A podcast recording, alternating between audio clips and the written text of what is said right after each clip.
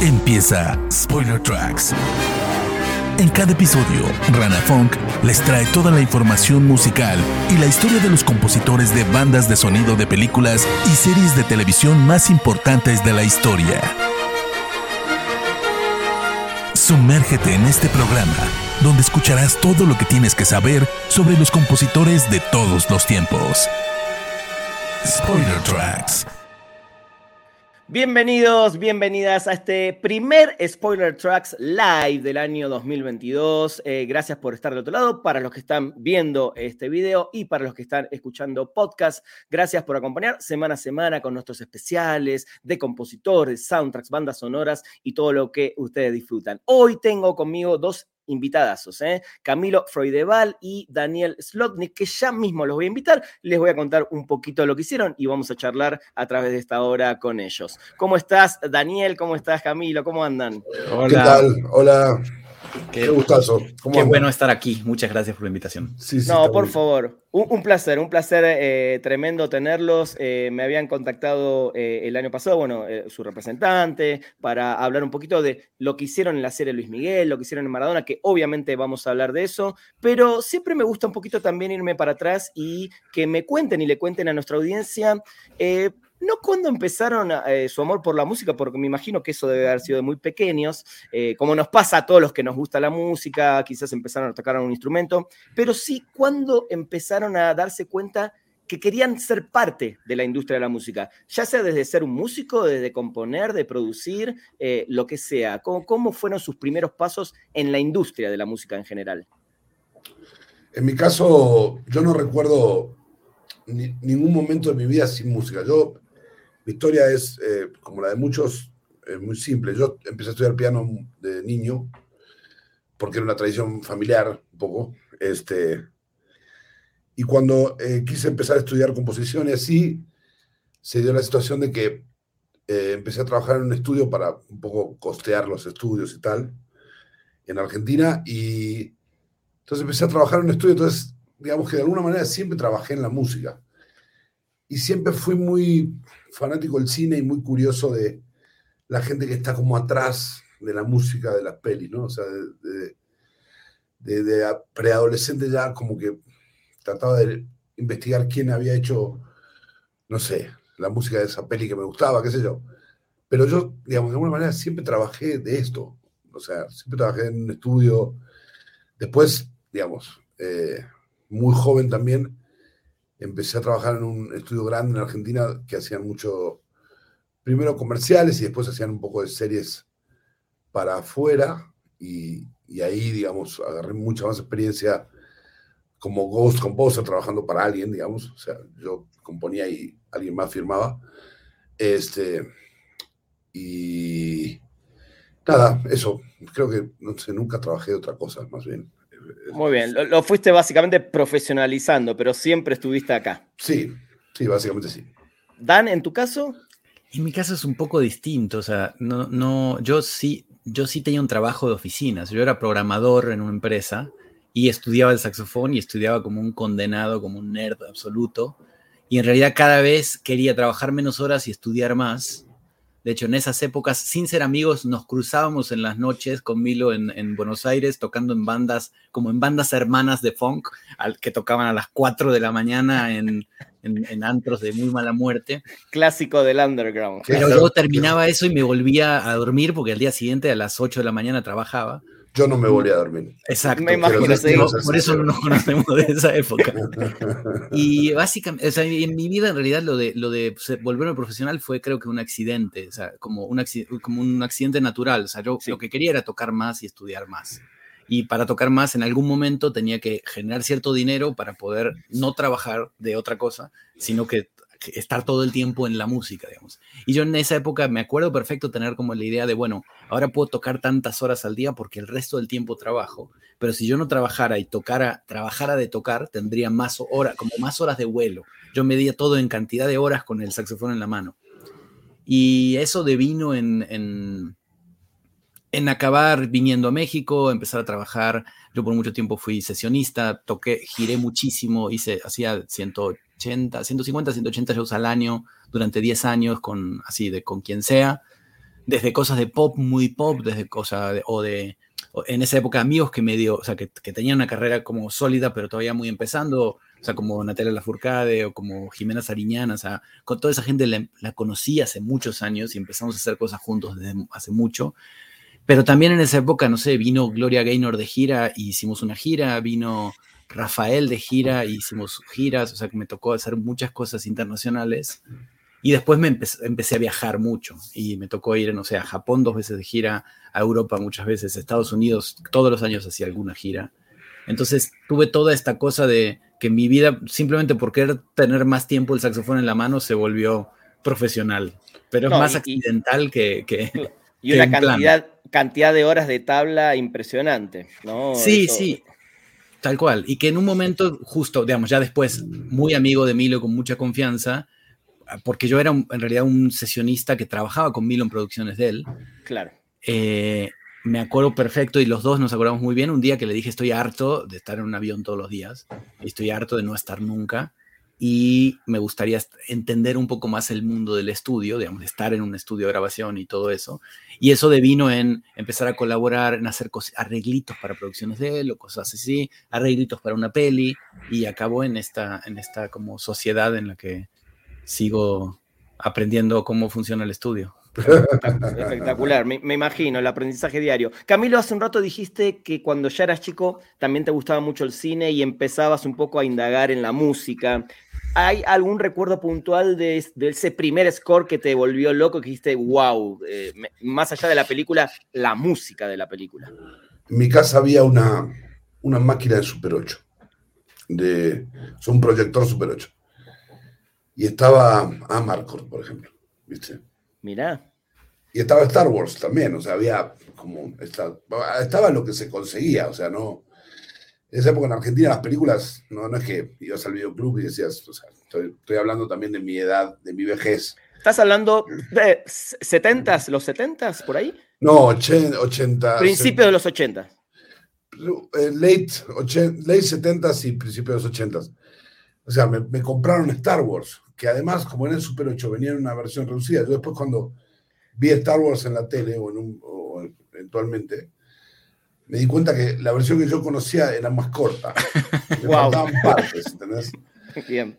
Y esa cosa de John Williams, ¿viste? La apertura. Uf, ¿viste? Una voladura de cabeza. Porque yo además, digamos, estudiaba música clásica. Entonces, claro. para mí era una cosa familiar eso que sonaba. No era como una cosa rara, ¿sabes? Entonces, en mi casa se escuchaba mucha música clásica. De hecho, eh, el marido de mi madre, que fungió de padre también, era un melómano loco que me heredó 3.000 viniles de música clásica increíbles. ¡Qué envidia! Este, sí, ahí están, están repartidos entre acá y Argentina. Tengo que ir a buscar los que faltan. Está complicado. Eh, sí, pero entonces, digo, siempre hubo ahí, Amarcor me, me parece que fue la primera cosa que yo dije, uff, esta cosa sonora es tremenda. Eh, Star Wars estaba el libro de la selva, también, en, el Super 8. Este, no sé, digo, y era una cosa fascinante prender esa cosa y proyectarlo en una pared y, y ver eso, ¿no? Sí, me imagino. sonaba todo mal, ¿viste? O sea, una cosa, un parlantito Sonaba, sonaba todo mal. Sí, sonaba Sí. todo mal con respecto a lo que ahora sabemos y tenemos y es mucho más fácil tener, ¿no? Pero en ese momento era la gloria. Era la gloria. O sea, en mi casa igual había un, un equipo de, de audio más o menos decente. Había un Ken Brown que sonaba más o menos bien, este, al que después destruí conectándole cosas, por supuesto. Este, pero, pero hubo ahí una, una fascinación con eso. Digo, creo que ya más grande, la primera fascinación seria fue, eh, fue el padrino, ¿viste? Bien. O sea, fue Que está cumpliendo en, en estos meses 50 años. igual que yo. 50 años. Impresionante. Muy bien. Igual que yo. Este, entonces esas cosas, o sea, digo, además de, bueno, esa cosa tana, ¿viste? Lo, lo italiano, lo dramático de esas cuerdas y esa melodía. Y ahí me quedó como una cosa de, de entender la música para cine con, con, con el leitmotiv y de... Yo nunca estudié música para cine, yo estudié composición y lo demás lo fui haciendo. Y hace exactamente 20 años hice mi primer largo, ¿ves? O sea, Bien. Se llamaba Postales de Leningrado, que es una película venezolana muy, muy laureada, digamos. Este, ganó varios festivales y tal. Y cuando hice esa peli, dije, yo no quiero hacer otra cosa nunca más. Wow, o sea, ¿y por, por, qué ese cambio? Y ahora le voy a preguntar a Dan, que creo que ahí es donde también empieza a entrar un poco él en el mundo de la música de cine. ¿Por qué decidiste, no quiero saber más nada con lo otro y me quiero meter de lleno en, en esto? ¿Cuál es la magia que le encontraste como para decir, esto, esto, este es mi mundo? Porque una de las dos cosas, ¿no? O sea, yo soy un gran fanático del cine en general. En esa época, además en Argentina, vos te debes acordar, en el Rojas había ciclos de cine increíbles. O sea, era sí. la recopilación de la Nouvelle Vague, entonces veías todo, o el acorazado Potenguim, o, ¿sabes? O sea, había como mucha data. Y yo estaba como fascinado con eso, ¿no? Entonces salía de, de estudiar y, y, me iba a la noche a ver pelis que son un, un aburrimiento total, son una clavadez absoluta, pero a mí me encantaba, yo devoraba todo lo que llegaba a mis manos. Y eran las dos pasiones, ¿no? Era como bueno, lo que más me gusta en la vida es el cine y la música. Y esas cosas también de contar la historia con música, de esa cosa que estar atrás de la historia y como ¿no? Llevar, llevarte la mano hacia un lugar, digamos, sentimental, está, me parece una de las cosas más increíbles que nos pasan a nosotros. ¿no? O sea, me parece... Definitivamente, creo que el, el, la, yo siempre lo digo, quizás exagero, pero para mí el 50% de una película es la música. Es, mi, es lo que yo... Percibo, para mí también. ¿no? Yo, yo le propuse a una directora sacar los diálogos y dejar la música. Imagínate que. ¡Wow! Había que sacar también la imagen nada más. Exacto, exacto. Así era mi disco, mi disco, solista. Era. Claro, exacto, exacto. Dan, en, en, tu caso, ¿te fuiste metiendo más en este mundo gracias a empezar a trabajar con Camilo o era algo que ya le tenías como algunas ganas? En realidad yo empecé a entender este mundo por, por estar en grabaciones de este mundo. O sea, yo empecé a entender cómo funcionaba la música de cine porque con, Camilo y con, otros compositores que ya estaban haciendo muchas cosas en, México, empecé a ser eh, sesionista y estar en contacto con directores. Entonces, entre las cosas que yo hacía todos los años era ir como un día como sesionista al taller del la, laboratorio de música para cine que hacía Berta Navarro en la Ciudad de México, que duró siete años, creo, algo así, y era una maravilla porque venían compositores de Estados Unidos, o sea, venía mucha gente, digamos, lo dirigía Peter Golub, que es el que dirige el, taller de música de Sundance, con Leo Heiblum aquí, y invitaban a cinco compositores de Estados Unidos, cinco compositores mexicanos y a diez talleristas de toda Latinoamérica que venían becados al 100% a estar 10 días con 10 directores a trabajar y a como a aprender a hacer música de cine y que en realidad todo el mundo ya tenía mucha experiencia y todo, era gente que ya sabía, un poco era, era mucho networking, mucho de ver cómo trabajar y mucho de hacer comunidad. Y a mí todo eso, ese mundo me pareció fantástico. Y la idea,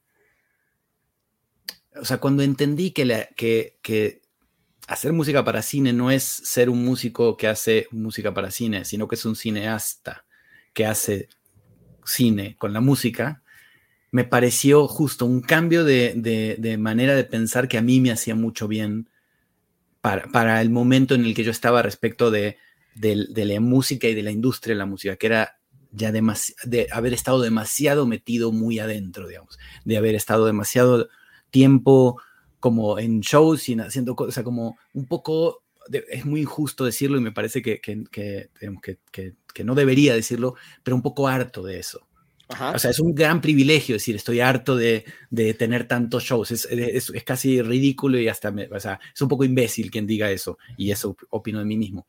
Pero, pero, creo, pero siento que sí me pasó eso. O sea, lo que los americanos dicen burnout. Es de, bueno, ya. Quemado. Tanto, quemado. Exacto, sí, quemado. Sí. Hiciste sí. tanto esto que ya, no, ya ese, como ese miedo antes de tocar, ya no lo tenía. Todo esta cosa de, no, es que yo salgo al escenario y siento un no sé qué. Es como, no, yo estoy trabajando, yo soy, yo soy un obrero en este momento. Y esa sensación de, de, llego al estudio, voy a ver qué voy a grabar. En una época yo estaba, tocaba muy bien, leía muy bien, no me, nada me daba miedo. Y a mí me gusta que las cosas me den miedo. Bien, Entonces, o sea, el, el des, te estaba faltando como el reto, el desafío nuevamente, ¿no? Sí, no porque lo hiciera tan bien, simplemente porque no tenía miedo. O sea, no, no, o sea, no porque yo fuera infalible, nada claro. más me faltaba el miedo.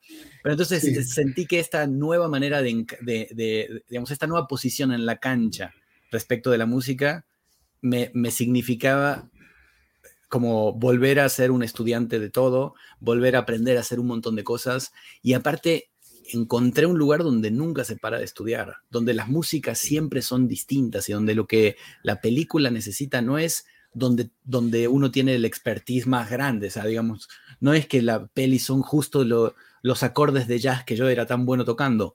Las pelis a veces necesitan cosas completamente distintas, universos completamente distintos, y uno se tiene que poder poner a investigar épocas, músicas, o sea, es, me parece que está, que nada, que es, que, es, que es increíble y que es un universo que no para más.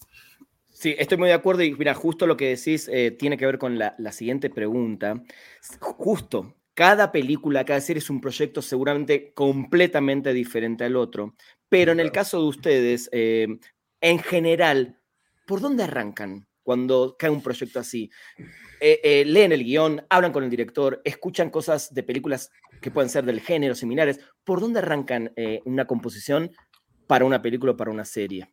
Bueno, todo eso, toda la información que me puedas dar está buena. O sea, es, es este, sirve, es útil, ¿no? Eh, pero en general creo que con Dani en eso coincidimos. Eh, somos como cuando hay un primer corte. Yo personalmente trato de estar lejos de cualquier otra influencia, de, o sea, depende del proyecto, pero trato de empezar fresco, ¿no? O sea, ahora luchamos un poco con, con el temp tracking, ¿no? O sea, que es como que el director puso El Señor de los Anillos para, para ¿no? Este, o lo que sea, y, eso creo que en muchos casos... Te limita. Te limita y los directores se casan con eso, que, que, porque lo oyeron durante meses. Claro. Entonces, si podemos tener como un fresh start, para mí es mejor, como algo fresco de, de, cero, ¿viste? Es como, bueno, genial, digo, y Sí, obviamente muchas veces cosas que hemos escuchado antes son, son este, influencia, ¿no? O sea, son, o sea, porque cuanto más trabajas, más tenés, digamos, de alguna manera influencias de otros compositores que has escuchado y te gustan. Y también, digo, hay una cosa que nos pasa después con, con tantos años de hacer tantos proyectos, que eso es un poco tu propia influencia, o sea, tenés como tu propio sonido. Entonces, digamos, de alguna forma te robas a vos mismo. O sea, sabes ciertas cosas que, que, que, sabes que te funcionan y te gustan, pero siempre trato de encontrar un, acorde fresco para empezar, ¿no? O sea, una cosa, ok, este acorde, esta tonalidad o, este, este, sonido o lo que sea. Eso para mí es súper importante, pero digo, cuando hay un primer corte, ahí es donde creo que nos sentamos seriamente a decir, ok, o sea, hay un corte, vamos a sentarnos al piano o no al piano, a veces. Este, yo creo que eso es importante también. Sí, y Dan, Dan en, tu, en tu proceso vas de la mano a mano con Camilo o a veces tu cabeza también puede ir por otro lado. Mira, cambia mucho en cada proyecto. O sea, creo que tenemos, en ese, en ese sentido, tenemos una manera de trabajar muy juntos y también como una libertad de a veces tomar caminos distintos que tarde o temprano se van a juntar y va a ser muy difícil saber quién hizo qué, que es algo que nos pasa mucho últimamente. Eh, a, mí me sirve mucho cuando muchas veces nos sentamos a charlar, o sea, empieza un proyecto nuevo y nos sentamos, nos juntamos, bueno, ahora hace mucho que no tanto por la pandemia y demás, pero antes era estar juntos en la tarde en el estudio o en casa de Milo, en un patiecito, comer un asado, o sea, comer algo y, y, pensar, ok, ¿qué podría hacer? Escuchar un poco de música, o sea, como de verdad tener esta, esta como tiempo para para, digamos, a mí me, me cuesta mucho la, la, expresión, pero tiempo para que venga la inspiración, digamos, por decirlo de alguna manera. Pero en realidad yo siento que es tiempo para que el proyecto de alguna manera entre en uno y, y entonces uno se sienta parte de él. Yo creo que es más que nada como ese rato. También en muchos casos hay, hay los tiempos, a mí lo decía una cosa que creo que es que súper interesante y que es que a veces no es tan, no no conocido por la gente, que, es esto del temp track. Muchas veces los proyectos vienen casi con una edición como editorial muy clara de la música debería ser esto, sentimos que esto funciona. Y aún en esos casos, en nuestra política, digamos, es siempre, escuchémoslo una o dos veces, mutémoslo, no lo escuchemos nunca más, excepto que alguien nos diga, oigan, había algo del temp track que, estaba, que me parecía que funcionaba muy bien pero en principio es casi una guía como muy muy lejana de, qué podría pasar. El lado bueno eh, para estas épocas y para, en especial para las series del Temp Track es que es de alguna manera una conversación que uno tiene con el director aun cuando no, no estamos juntos. Entonces, el Temp Track tiene muchas guías de cosas muy interesantes, dónde empiezan los cues y entonces uno puede empezar a entender cuál es la idea editorial de dónde, dónde y por qué hay música en la cabeza del director en este capítulo, o de showrunner o, quien esté tomando esas decisiones. Eh, entonces hay muchas cosas que son útiles, pero como dice Milo, lo ideal es entendamos, o sea, tengamos esa conversación virtual, offline, y después olvidémonos de eso e intentemos darle nuestro carácter a todo esto. Y a partir de ahí, en realidad, empieza una especie de, de, de, composición muy en conjunto con la gente, con el resto del equipo, en el que hay un proceso de aprobaciones, es un trabajo muy, de la mano con un montón de gente, digamos. Eh, ahora, ya metiéndonos en Luis Miguel, eh, justo. ¿Cuál es la gran diferencia? Me imagino que quizás es la longitud o, lo episódico que son las series con respecto a las películas, pero ustedes cómo sienten esa diferencia? Porque hoy además es tan grande el mundo de las series que ya supera en cantidad de producciones por mucho con todas estas lanzamientos de cadena de streaming. ¿Cuál es la gran diferencia de la composición de una serie, musicalmente hablando, de la de una película? Eh, primero los tiempos, ¿no? O sea, hay una, una aceleración que te, tiene que... Tienes que ser mucho más efectivo, porque generalmente los tiempos son cortos, ¿no? Eh, yo eh, agradezco mucho lo que nos ha pasado justo a Dani y a mí, de tener tanto trabajo en series y qué sé yo. Extraño un poquito el timing y el, el, el equipo acotado de, de, las pelis, ¿sabes? O sea, porque, como decía Dani, en una serie estás hablando con el director, que muchas veces es el showrunner, a veces no, ¿no? Y con los productores también. Entonces hay como unos niveles de aprobación que son más largos y a la vez tenés menos tiempo, ¿no? Entonces tenés que ser bastante más efectivo en, menos tiempo, digamos. Y producir más cantidad de y producir más cantidad de contenido. Y, por ejemplo, en el caso de Luis Miguel específicamente, es un proyecto que que a nosotros dos nos llevó cinco años, o sea, tres temporadas, en los cuales pasaron un temblor, una pandemia, este, o sea, sí. digo, entonces es como un proyecto largo, largo, largo, que cuando se termina decís, uff, terminé, y por otro lado decís, uff, terminé, ¿no? O sea, como extrañas un poco porque generas también vínculos con todo el equipo de una manera especial y, y digamos, entonces lo que cambia muchísimo son los tiempos, creo yo, y la conversación con quién estás conversando. En general, en las pelis, digamos, las pelis más, más clavadas, más de arte o lo que sea, hablas solo con el director. O sea, tenés una conversación, te sentás. Claro. Este, ahora nos pasó a hacer una peli muy linda, con una, una, una, una ópera prima, ¿no? Y no tenía ten track, por ejemplo. Entonces, o sea, wow, qué buena onda, ¿no? O sea, y ni siquiera la directora me dijo, me dijo, pone música acá. Me dijo, libertad. No sé, hacer lo que hacer lo que te parezca. Y, esas cosas, cuando regresan, son muy refrescantes, ¿viste? Porque de alguna forma lo que hacemos para las plataformas está buenísimo y nos encanta y, es un súper desafío y, a veces nos da miedo, como decía Dani, porque, digo, es... Tiene que hacer 10 capítulos en, no sé, en, un mes y medio. Claro. ¿no? Eh, también agradecemos eso, pero cuando vuelve el otro, como, como una cosa más amateur, más chiquita, más, nos encanta también, digamos, es como... Me imagino, sí. Eh, eh, y en el caso de Luis Miguel, ¿hubo alguna, no dificultad, pero a ver, es una serie de uno de los cantantes más importantes de Latinoamérica, eh, de uno de los cantantes más importantes de idioma español en el mundo, eh, y la gente lo que quería era ver el drama y escucharlo cantar, bueno, Diego Boneta en este caso, canciones de Luis Miguel. Eh, ¿Qué les pidieron puntualmente y cómo trabajaron para la música incidental de, una serie que 100% era más importante las canciones de Luis Miguel que el score, por decirlo de alguna manera, para el público en general, ¿no? Sí, y casi, casi que la historia. Claro. O sea, la historia de la temporada 1 creo que es en ese sentido la que tiene, es más eficiente en todos los capítulos son, son, son, digamos, casi una excusa para escuchar las canciones y que las canciones son un acompañamiento perfecto para contar la historia. O sea, en ese sentido, la 1 está escrita perfecta en ese sentido. Eh, lo primero que pasó fue justamente como todos entender perfectamente eso. O sea, estamos por hacer algo en el que, en el que las canciones son el espíritu y son el corazón de toda esta historia. Entonces, donde intenten, donde se atrevan a intentar hacer un score más recordable que una canción de Luis Miguel, está, primero están tontos y segundo están jodidos. Claro. porque no lo van a lograr.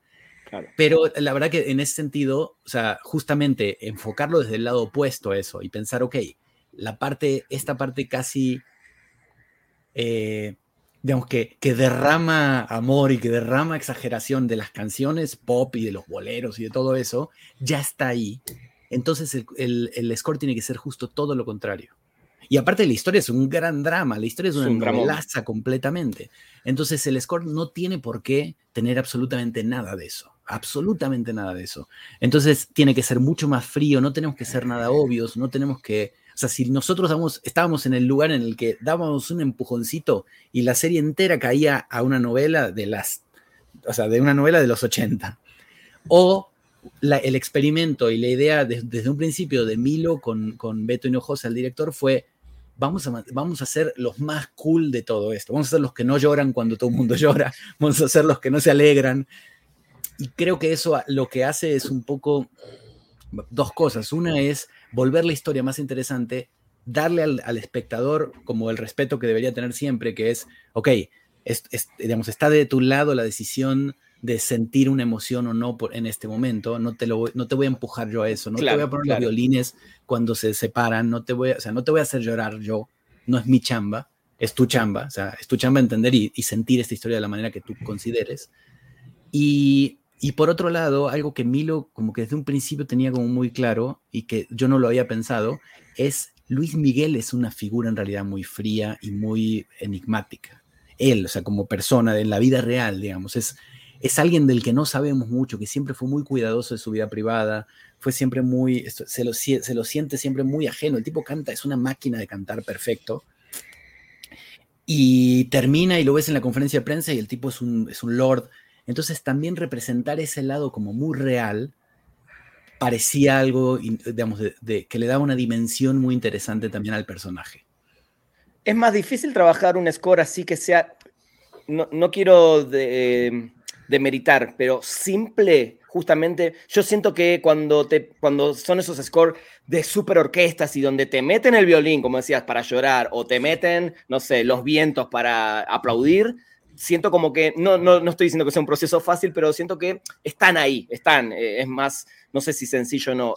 Siento que lo simple es más difícil. No sé si para ustedes en el lado de la música es más complejo y más difícil trabajar un score así que algo que sea así grandioso, ¿no? Por ponerle una, un adjetivo. Eh, digo, eh, las notas las tenés que encontrar igual. Digo, siento que la música linda tiene que estar igual. Digo, evidentemente a la mano están unas herramientas que cuando no las tenés, es decir, nosotros empezamos al revés, empezamos diciendo, no vamos a usar cuerdas, o sea, será como un, como un, este, como un statement, como una declaración de, no va a haber cuerdas esta la primera temporada por lo menos, este, y solo va a haber sintetizadores antiguos de los ochentas. De todas maneras, creo que el, score quedó recordable, o sea, sí, sí es, o sea, mucha gente me, me, me para o me escribe y me dice, loco, el score está increíble.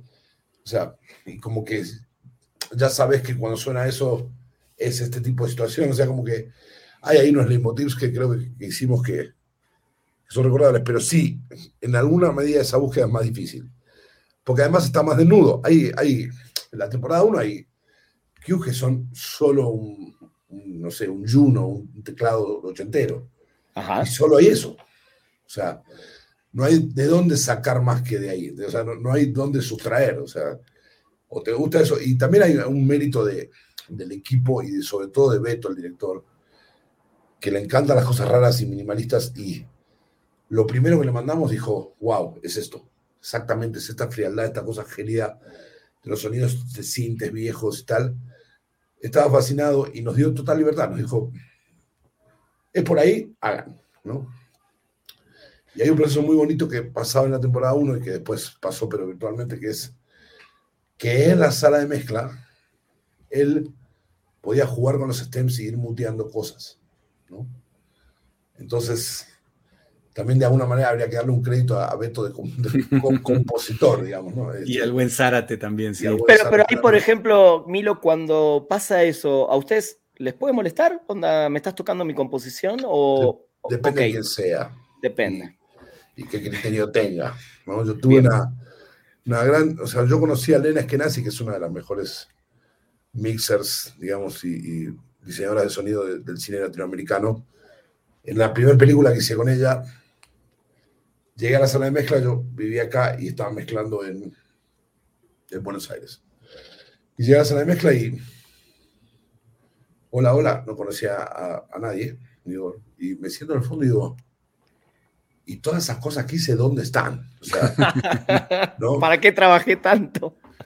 Y Lena, que es cubana, que, y además somos muy amigos ahora, dice, sí, mira, chico, estos tecladitos sobraban, los saqué. Yo, ¿qué? ¿Hiciste qué? Le dije.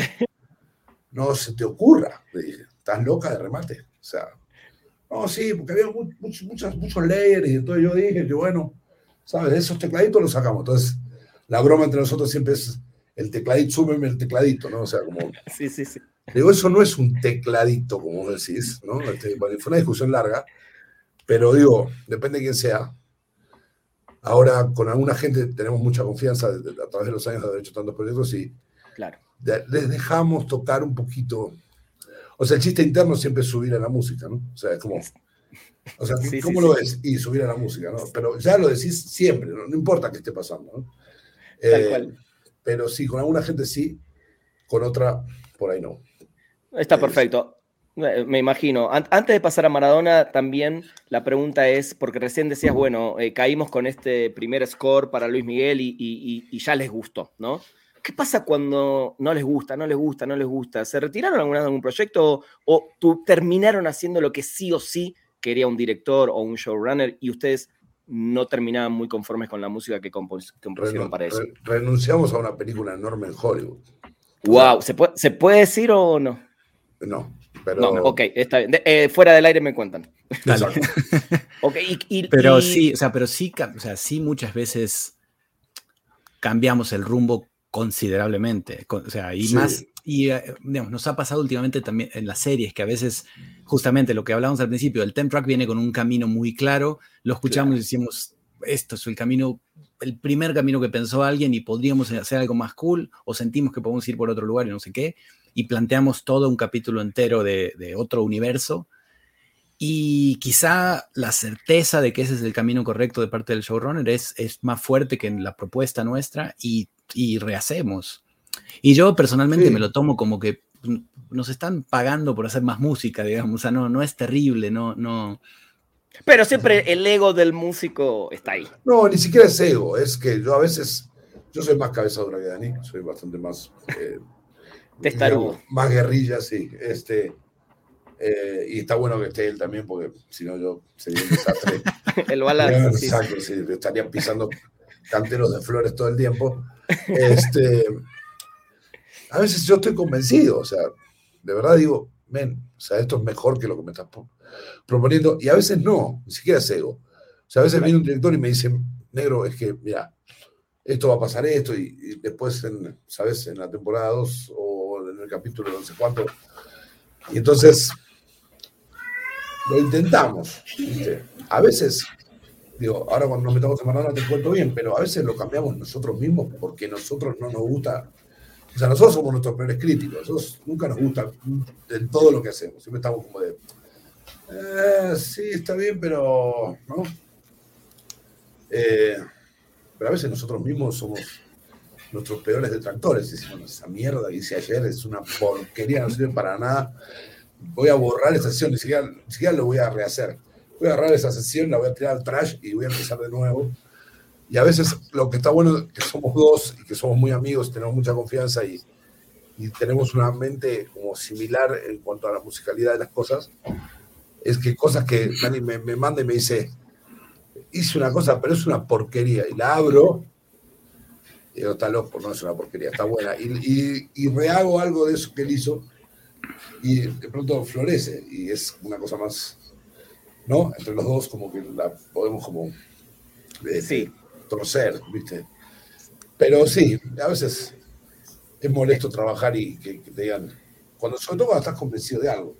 Sí, sí, sí, totalmente, totalmente. Eh, bueno, estamos en Maradona. Camilo, sos argentino, Dani, viviste, te criaste casi en Argentina también, viviste muchos años. Sí, sí, sí. Eh, Maradona es. Eh, yo tuve, pude entrevistar a los actores que hicieron de, Diego y les dije, sin exagerar, creo que es el personaje más conocido de la historia de la Argentina más conocido de la historia de la y en el mundo seguro y quizás uno de los más conocidos en el mundo. Eh, primero, cuando cae este proyecto, ¿lo buscaron ustedes? ¿Les cae de casualidad? ¿Lo buscaron por, por ser fans de, Maradona? Eh, ¿Y cómo empezaron a trabajarlo? Porque además se juntan un montón de sentimientos. Es, es un proyecto definitivamente diferente a todo lo que hicieron seguramente. Sí, definitivamente, sobre todo que fue largo. Dani, vos querés decir algo. No, no, dale, dale, porque la relación con, Alejandro Aimeta era, digamos, venía de, proyectos anteriores de ustedes dos, entonces dale. Mira, eh, yo había trabajado con el showrunner y director, con Alejandro, en muchos proyectos, eh, y tuve un, rumor de que iban a hacer Maradona y que le iba a caer a él, ¿sabes? Inmediatamente creo que lo presioné, así casi lo, amenacé. Secuestramos al hijo. Sí, exacto. si no me llamas o si no me consideras por lo menos para hacer un, un, tryout, te, retiro el saludo. Claro. Porque yo sí soy muy fan de Maradona y muy fan del fútbol y, y muy fan del personaje en sí. O sea, me parece una cosa fascinante lo que un tipo salido de Villafiorito hizo y cómo su mente se expandió en, diferentes maneras, ¿viste? Entonces sí, un poco presionamos. Él había pensado en nosotros igual, pero, pero yo se lo, se lo confirmé. Le dije, mira, me tenés que a mí, me tenés que llamar a mí.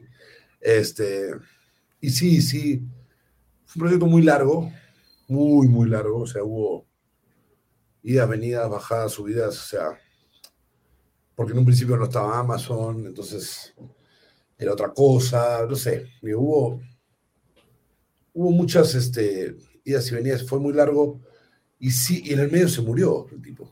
Claro. O sea, eso fue más fuerte todavía, o sea, entonces, sí, a mí me, me, me, agarra el argento fanático del fútbol y, viste, sí, creo que en la música está un poco reflejado.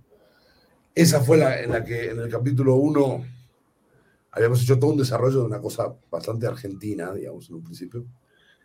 Y los dos dijimos, mm, ¿sabes qué? No está tan bueno. Vamos a empezar de nuevo. Y Bien. fue una decisión estética nuestra. Eh, eh, entonces, sí, sí, yo, yo estaba bastante emocionado, digamos, y tocado por, por, por la historia, por el personaje, por la argentinidad. no sé, a mí sí me pegó de alguna forma más fuerte que otras cosas, digamos.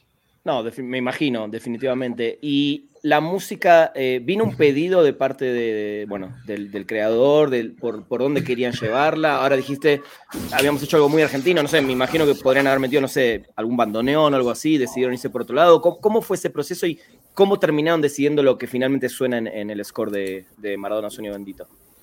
Mm, o sea, no, bueno, voy y si no, igual agregas, Milo. Dale, dale, dale. Eh, no, o sea, no, hubo de nuevo muchísima libertad. O sea, lo que pasó en el proyecto este fue que llegó el capítulo 1, creo que hace cuatro años. O sea, nosotros vimos. Un capítulo 1. Por eso, un capítulo 1 hace cuatro años para que empiecen a trabajar. Y después, y se planteó todo ese capítulo 1 y lo que había en concreto, digamos, si, si, la duda es algo como de ritmos técnicos, lo que pasaba era, o sea, la primera gran duda de toda esa historia era qué pasa en el fútbol, o sea, cómo vamos a contar el fútbol. Más todavía con el desafío de que la mayoría de esos partidos, que son partidos emblemáticos, todos sabemos el resultado. O sea, estamos eh, haciendo el score del Titanic, todos sabemos que el barco ese se va a unir. Entonces todos sabemos que la mano de Dios va, va, a salir bien, todos sabemos que el Mundial ya lo ganaron, eso, es, eso todo el mundo lo sabe. Entonces teníamos este dilema de, ok, ¿cómo generamos tensión con algo que todos sabemos el resultado? Y justamente el, primer camino era, bueno, o sea, era buscar cosas rítmicas que sean argentinas, como un establishing geográfico medio claro. Entonces los primeros partidos tenían como malambos y percusión como argentina un poco viejita, porque estaba, porque aparte empiezan esta primera época de, de Maradona jugando en cebollitas y demás. Claro. Y eso fue lo que en un momento dijimos, bueno, sí, pero estamos siendo obvios con cosas que, que, o sea, de nuevo, no queremos pensar que nadie que ve las series es tonto. Y que Maradona es argentino lo saben todos. Y si no lo saben, ahí está la imagen, ahí están viendo Fiorito. Y ahí, o sea, y si no saben qué es Fiorito, están todos hablando con un acento súper argentino. Y si no saben el acento, está, tiene una referencia en el capítulo 1 de Perón. Y si no conoce a Perón, tiene una referencia, o sea, están todas las posibles eh, como establishings claros, como para que también el músico te diga, ah, y fíjate, en Argentina esto, no hace falta, no, no, no hace falta. Entonces justamente fue, bueno, la percusión funciona, pero no necesitamos necesariamente ser argentinos en ese terreno. Lo del malambo se me ocurrió a mí porque cuando éramos chicos, eh, había una frase que decía, ¿qué baile le pegaron a, no sé, a Boca, River, a quien sea, ¿no? O sea, como que le ganaron fácil. Y yo pensé que esa frase, que escuché mil veces en mi casa, eh, o sea, que el tipo está bailando, además, ¿no? O sea, cuando no ves las imágenes, esas cosas geniales que se pasa con los ingleses, que se pasa cinco tipos y, ¿entendés? Y todavía, en lugar de patear, tiene el tupé de pasarlo al, portero, al arquero y, ¿entendés? Y, tocarlo. Y tocarlo, así es. Toma, este, o sea, como un poco humillarlo. Pensé que era como un baile. O sea, pensé que, claro. Que eso era como un baile. Pero lo que dice Dani es importante. Claro, pero el baile, o sea, empezamos con bombos legüeros, concretamente. No hubo bandoneones. Bien. Yo y yo escribimos una milonga, como una milonguita medio rara. Este, y después dijimos, no. No, no, no va por. O sea, es más, el único comentario que llegó del otro lado fue: piensen que Maradona es conocido en Tailandia. ¿no? Claro. Además, lo que decía Dani, que es importante, que es muy obvio que, estamos en Argentina y que bla, bla, bla. Digo, el tipo en Australia es ídolo, ¿entendés? O sea, o en, o en Arabia Saudita. Entonces, no, o sea, sí era una cosa más global, ¿no? O sea, una cosa que fuera más una sensación de globalidad. Digo, no, no llegamos a la obviedad de poner un, un bandoneón porque... Sale demasiado, ¿no? no Hubiera sido too much, claro. Sí. O sea, me, me tiro yo de un puente y... Este, pero sí, fue un gran camino y después aparecieron las ideas de, de dejar la percusión, pero fue una percusión completamente extraña, y ahí llamamos a, al maestro Diego Espinosa, que es un percusionista mexicano, digamos, mexicano por decir algo, el tipo ha vivido en todos lados y es una eminencia de la percusión contemporánea, y con cosas, digamos, de uso común, o sea, mesas, botellas, este, un amortiguador de coche, cosas así, fuimos construyendo ese mundo de esa percusión rara, a veces con ritmos en 6x8, digamos, un poco argentinizados, a veces no. Eh, y a eso le sumamos unas cuerdas también muy raras. Este, y la pasamos re bien, o sea, nos divertimos muchísimo haciéndolo. Grabamos en Buenos Aires las cuerdas, ¿viste? Así que también eso fue un plus porque los músicos veían, digamos, el nombre de cada cue y decían, wow, ¿no? Este, estaban completamente emocionados de grabar en, en la serie de Maradona, ¿viste? ¿Pudieron los músicos ver algo durante, mientras grababan o, no? Cero. Pudieron ver cositas eh, y grabamos con los músicos del Colón. Ah, muy bien. Lo, dirigió Ezequiel Silvestre, que es un súper maestrazo, director joven y muy talentoso. Eh, y lo armamos, o sea, en la pandemia además no podíamos grabar acá en México porque no había estudios abiertos. O sea, había, wow. había aforo y teníamos que meter Seis eran. Seis eran, Dani. Creo que en total eran 12 seres humanos y acá en ningún lado nos dejaban. Entre ingenieros, productores, asistentes y sí, seis u ocho cuerdas. Y en Argentina había con aforo, pero ya podíamos meter más gente. Y también porque no, queríamos un poco trabajar con Ezequiel y, y la verdad la pasamos muy bien haciéndolo. Eh. y lo que hicimos en este caso, que nunca lo hacemos, en especial en Pelis no lo hacemos, fue grabar la música cronológica según los capítulos. Y los nombres de los cues en general al inicio de nuestros proyectos son bastante como descriptivos de la escena. Es bueno, Claudia, o sea, la primera es de la Claudia, nueva casa, o sea, son como cosas. Entonces, yo creo, o sea, lo que pasaba es que ellos en su cabeza estaban imaginándose la serie, porque está, o sea, porque realmente los nombres de los cubes van contando un poco el, camino que está tomando la serie. Y creo que eso era muy divertido, porque la primera vez que apareció el cue de, Claudia, que, era obvio que se estaban conociendo, se emocionaron mucho, o sea, como era, había cosas muy, muy, creo que, que, nos ayudó mucho a que entendieran y que ellos mismos están imaginando una película en la cabeza, aunque no hayan visto nada. Eh, sumaba mucho. Lo de que vean todo el tiempo todo como hacen en Hollywood es muy complicado y más en esta época de pandemia claro. por, por los NDAs. Claro, y sobre todo en esta serie, me imagino. En, en todas las series que trabajamos, el, cuidado que tenemos que tener con la imagen es bestial, pero bestial, o sea, no... no que no se lique nada. Digamos, o sea, no, sería, sería terrible y sería acabar nuestras carreras y sería joder un proyecto entonces, no, en eso somos tan cuidadosos que no podemos, no, digamos, en un momento pensamos, ok, estaría bueno que vean algo, les podemos mandar por Zoom la imagen, no sé qué, pero después dijimos, bueno, la seguridad de ese Zoom eh, nadie te la garantiza. Entonces, realmente lo de grabar contra imagen remoto en este momento no se, no, no se está pudiendo por seguridades. Se puede cuando es local, como hace Hollywood, que es, ok, vamos todos al estudio, de, o sea, al soundstage de, de, Sony, Universal, ahí, y ahí llevamos un disco duro encriptado, le ponemos play y todo el mundo ve. No hay problema porque no sale de ahí.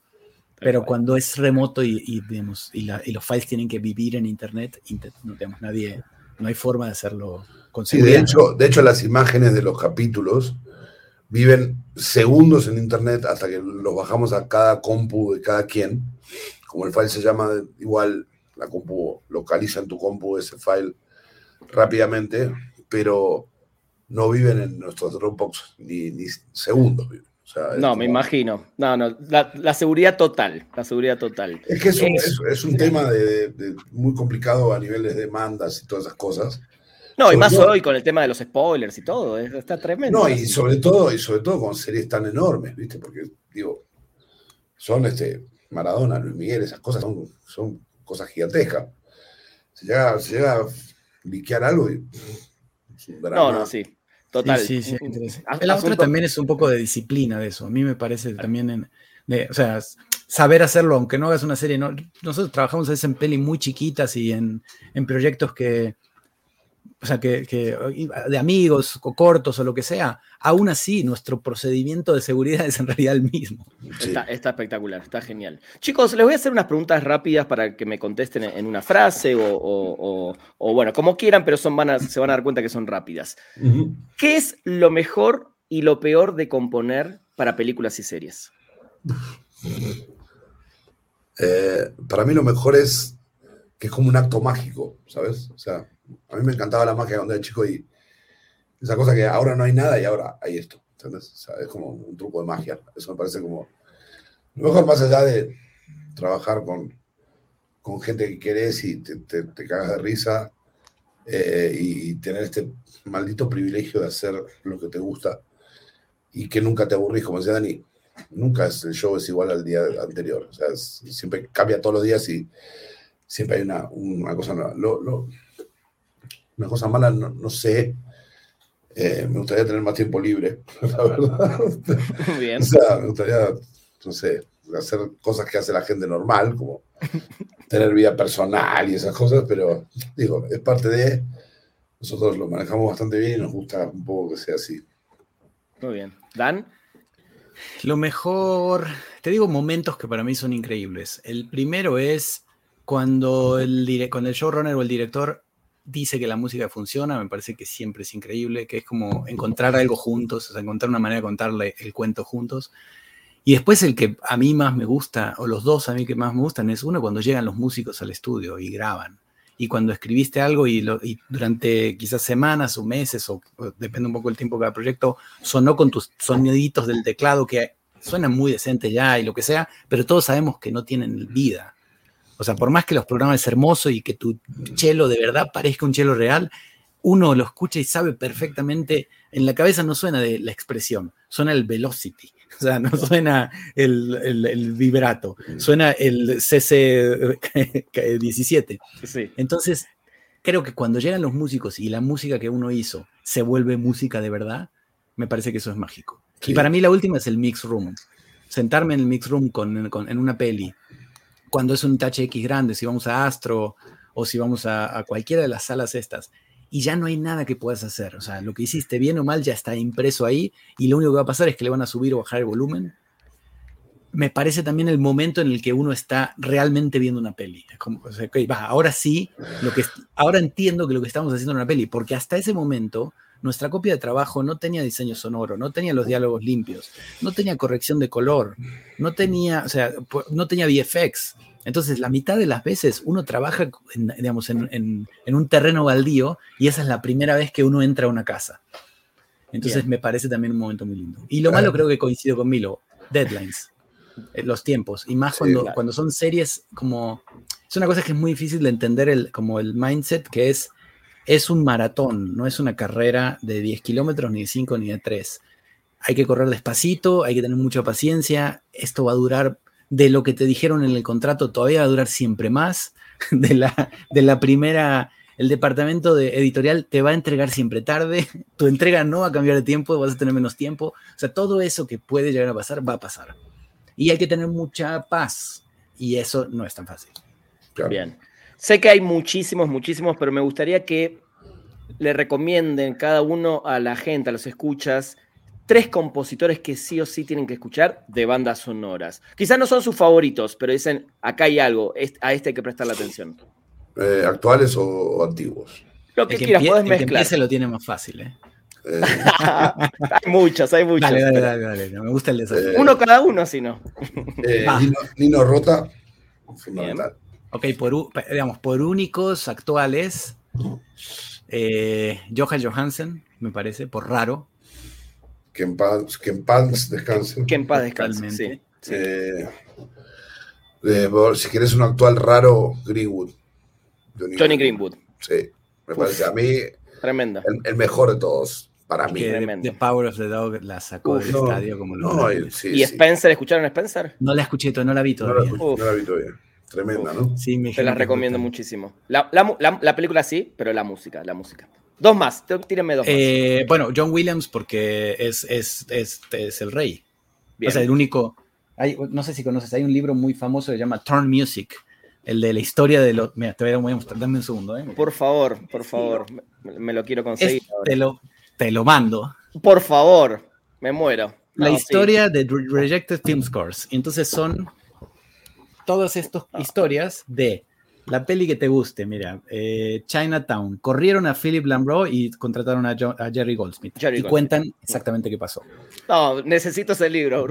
Es, lo máximo, pero es lo máximo. Es lo más, es lo más. Eh, Practical Magic, era Michael Nyman, lo corrieron, contrataron a Lance Silvestri y cuentan exactamente qué pasó.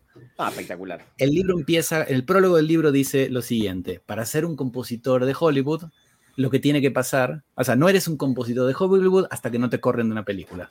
Y abajo tiene un asterisco y dice, excepto que sea John Williams. Perfecto. Con eso lo dijeron todo. Muy bien. uno más, uno más, uno más. uno más, más, indie, pero que a mí particularmente me, me enseñó un montón de cosas es Angelo Badalamenti. Uh, este, bueno, ¿no? Yo tengo la, mancuerna perfecta de David Lynch. Sí, no, no, es una cosa tremenda. Además, es una sensibilidad. O sea, hay un video, búsquenlo porque es, es una belleza, que él está sentado en un piano Rhodes y él cierra los ojos y explica cómo hizo la apertura de Twin Peaks, ¿no? Y él va diciendo lo que le decía Lynch al oído. O sea, no, y aquí va a pasar esto. No existía la imagen. O sea, él iba componiendo. Lynch le relataba, sentado al lado de él, decía, y ahora vamos a ver una imagen de un árbol y una casa y, hay una niña y bla, bla, bla. Y el tipo cierra los ojos y empieza a tocar. Es como una cosa bestial, es un momento mágico e irrepetible. Este, totalmente, totalmente. Muy bien. Dan, uno más, el último. Uno más, no sé, es que hay mil, o sea, ¿qué, qué te. Puta. Es muy difícil. no, digamos Zimmer porque digo. No, bueno, es que bueno, o sea, Zimmer podría ser, Elfman podría ser. Sí, eh, hay muchísimos. Hay muchos. Eh, este hombre. Este hombre, el francés, este de Plata, a mí me parece oh, Para mí es uno de mis favoritos. De los contemporáneos, creo que Desplat es de mis favoritos. Eh, eh, creo, que, creo que es un poco eso que hablábamos un rato, que él sí, cada proyecto es una cosa completamente diferente. Creo que no se repite nunca. Richter. Richter también tiene cosas, digamos, un poco más de concierto que saca su música y la vuelve música de cine, digamos. Pero también Richter tiene cosas increíbles. creo que hay muchos. Y oh, también hay muchos, y hay muchos, creo, muy parecidos, que es una cosa que no. porque para mí John Powell me parece un genio absoluto y yo lo pondría en esta lista, pero después hay muchos que se acercan mucho, que son una especie de Hans Zimmer, pero no, pero no sé qué, que, que quizá no tienen tanta personalidad tan grande o algo así. Está bien. Que igual hacen un, tienen un craft impecable, ¿no? no oh, seguramente, sí. Nadie hace pelis en Hollywood siendo un tonto, eso yo te lo asegurísimo. no, no, y las primeras cosas que hizo, o sea, digo, la trilogía de Batman es una absoluta genialidad, o sea, es... Digo, después hay cosas que yo digo, ah, ok, sí, está bien, pero, pero digo, el tipo que hizo cosas interesantísimas, digo, no cabe duda. No, pero aparte él desde mil, o sea, hizo el Rey León. Claro. Nosotros tres vimos el Rey León y teníamos cuántos años el tipo está ganando Óscares desde que nosotros éramos chiquitos. Uno Harry Potter hizo, hizo, o sea, digo, tienen unos, créditos que decís, wow. No, totalmente. ¿Alguna película o serie que les hubiera gustado musicalizar? Qué buena pregunta. El Padrino. Bien, está bien. Este, digo, para empezar con algo chiquito, así. sí, sí, sí. Medio indie. Este... ¿Saben la historia de la del Padrino, del tema principal? Que, que que en realidad la había usado en otra peli, rota. No. Eso era una, era una comedia. Era, o sea, él agarró un cue, dijo, el padrino, una peli chiquita, X, no tenía tiempo, y agarró un cue de comedia de una peli muy chiquita italiana que tenía, que era una comedia literal, y lo trajo para acá y lo hizo lento y cambió, y, es el tema del padrino. Y por eso en, los primeros Oscars, Rota no estuvo nominado. Porque, porque la música no es original para la película. Mira vos. Y en la otra, la otra se la, hay una grabación genial que está este, el director tocando en el piano. No, no, eh, no, esa no, no. Esa, sí, que le dice. No, no, eh, eh, arriba, arriba, arriba. O sea, ahí, o sea, termina Coppola diciéndole un poco. Lo que, lo que tiene que hacer, sí, sí. Sí, lo ah. cual es, una, es, una, es, un poco arriesgado, ¿verdad? Pero, pero lo sé. No sé. Dani, ¿alguna película o serie que te hubiera gustado musicalizar? Pues yo creo, o sea, no sé, Arrival me parece de las pelis que más me gusta, creo, en todos los sentidos, como, como, porque es una peli indie enorme, o sea, como tiene esta cosa como de peli chica, pero es muy grande. Eh, eh, Villeneuve me parece un genio, pero también el score que tiene me parece genial. Me ah, gustaría haber hecho ese score, no yo haber hecho otro, sino me gustaría haber hecho yo ese. Que, que haya sido el Johan Johansson de, de, Arrival. Exactamente. A, mí me parece una cosa importante en cuanto a esta pregunta que haces, que es súper interesante, es cuanto mejor es la historia, es más fácil. ¿Entendés? O sea, digo, si está, la historia es buena, está bien filmada, los actores están increíbles. Digo, Mira, está bueno lo que me decís, Milo. Eh, una entrevista que hice con Cliff Martínez, él me decía que hubo muchos directores que le pidieron, por favor, salvame la escena con la música. Eso pasa todo el tiempo. Eso pasa todo el tiempo. O sea, es, mira, esta escena de sexo, la verdad, lo hicieron, lo hicieron mal. O sea, está todo mal o los actores no, entendieron o lo que sea, o, quedó largo, eh, qué sé yo, y es... Moneda corriente. Ayúdeme, por favor. No, y muchas veces no hay, o sea, no, o sea, no, no, está mal que pase eso, solamente que si es, sálvame la peli entera, estamos jodidos. Ahí ya está, ahí está jodido. los actores tuvieron mala, un mal día, digamos, y todos los takes están exagerados o están, tienen mucho, tienen poco, lo que sea, va. Pero muchas veces es la peli entera, o sea, esta peli no es una, no da risa y es una comedia.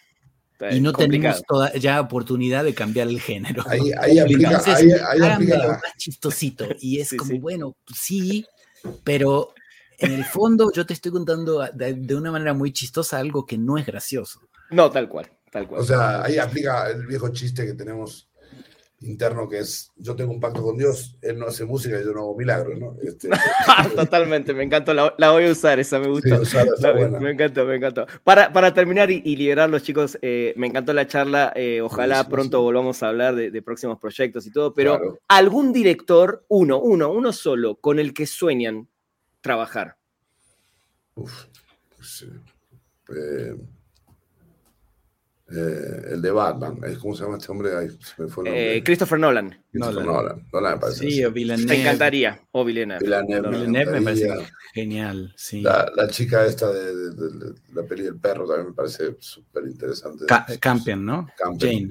Ah, la, la, ah, Jane Campion, sí. que es muy, muy, súper candidata para el Oscar. Y, este y, este. Yo creo que va a ganar esa peli. Mi memoria es horrible. El, el, director de Gran Hotel Budapest, o sea, de esta última de Plato, justamente.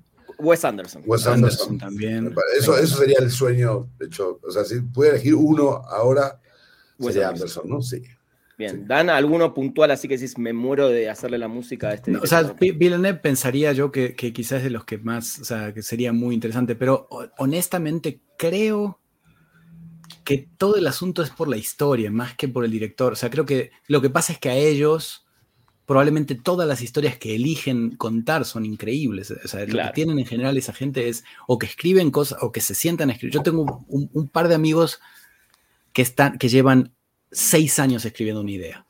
Porque se pueden dar ese lujo, porque ya tienen una carrera enorme y porque ya viven en Hollywood o que lo que sea, y llevan seis, ocho años en escribir, escribiendo una idea. Y claro, tarde o temprano, y la rebotan con gente y se juntan con gente, otra gente increíble. y van, entonces, esta cosa de, de, poder cosechar las ideas y después al a la hora de hacer que la historia sea fascinante, que le pasa a esta gente casi en todos los proyectos, es lo que, es lo que creo que es muy tentador y es muy lindo. Y, y, no que, o sea, como, don't get me wrong, a nosotros muchas de las historias que nos toca contar nos encantan, o sea, está increíble. Ahora estamos haciendo una peli eh, con un director de aquí, que la verdad que a, mí me parece que el guion es, es brillante, divertidísimo, funciona perfecto.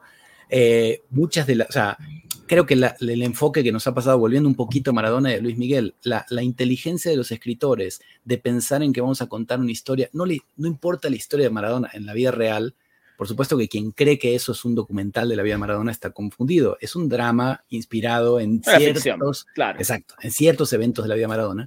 Y pensar que lo vamos a contar como una historia universal de un ser humano que le pasó algo fantástico, me parece que es un enfoque muy inteligente. Entonces eso lo hace mucho más, o sea, no hicimos ningún documental de Maradona, hicimos una ficción que el protagonista casualmente se llama Maradona, casualmente juega al fútbol y casualmente fue el mejor del mundo y le pasó lo mismo que Maradona. Pero entonces creo que todas esas cosas me parece que tenemos la suerte de estar cerca de gente que cuenta las historias por el lado correcto, digamos, por el lado digamos, interesante. Bueno, estos, estos, años trabajamos con uno de nuestros, o sea, uno de nuestros goals, no podemos contar quién, Ajá, exacto. Porque todavía no se no sale a la, todavía no, no, Porque está en proceso todo. ¿Es una serie o una película? ¿Eso se puede saber? Una peli de un tipo así de los, de los grosos, grosos, de los grandes, grandes. Bien. Y fue una experiencia increíble, ¿no? O sea, Bien. ¿Va algo que se va a ver en 2022 o todavía no tiene fecha?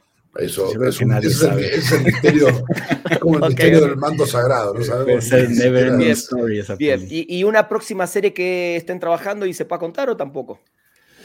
Mm, Estamos trabajando en una de la historia. Es, que es confuso porque, digamos, es complejo porque tenemos mucho. O sea, porque técnicamente, no sé por qué, pero no podemos contar.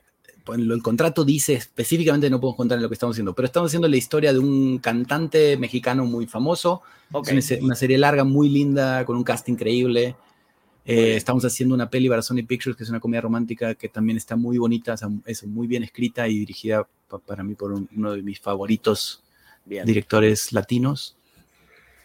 Eh, sí, estamos ahí haciendo... Una serie, en España para mitad de año, una serie en Alemania. ahora entiendo lo peor que eligieron, que es que no tienen vida propia, chicos. no, no.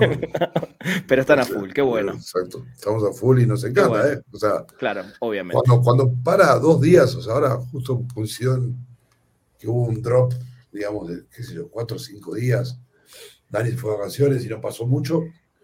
Este, después cuando volvimos estábamos como de, bueno, ¿qué hacemos? ¿qué urge? ¿Qué La pregunta casi todas las mañanas es, ¿hoy qué urge?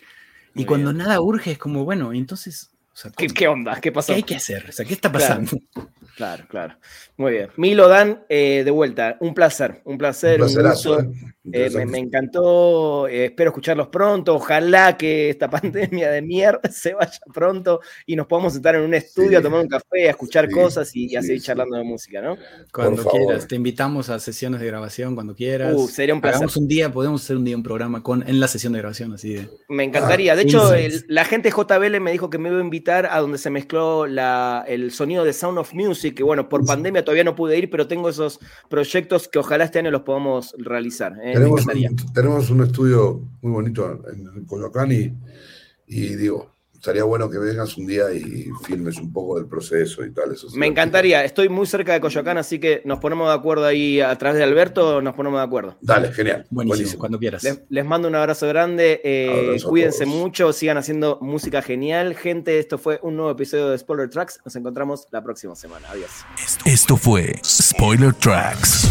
Los esperamos en el próximo episodio con más información y la música de los mejores compositores de bandas de sonido de películas y series de televisión de la historia. Spoiler Tracks.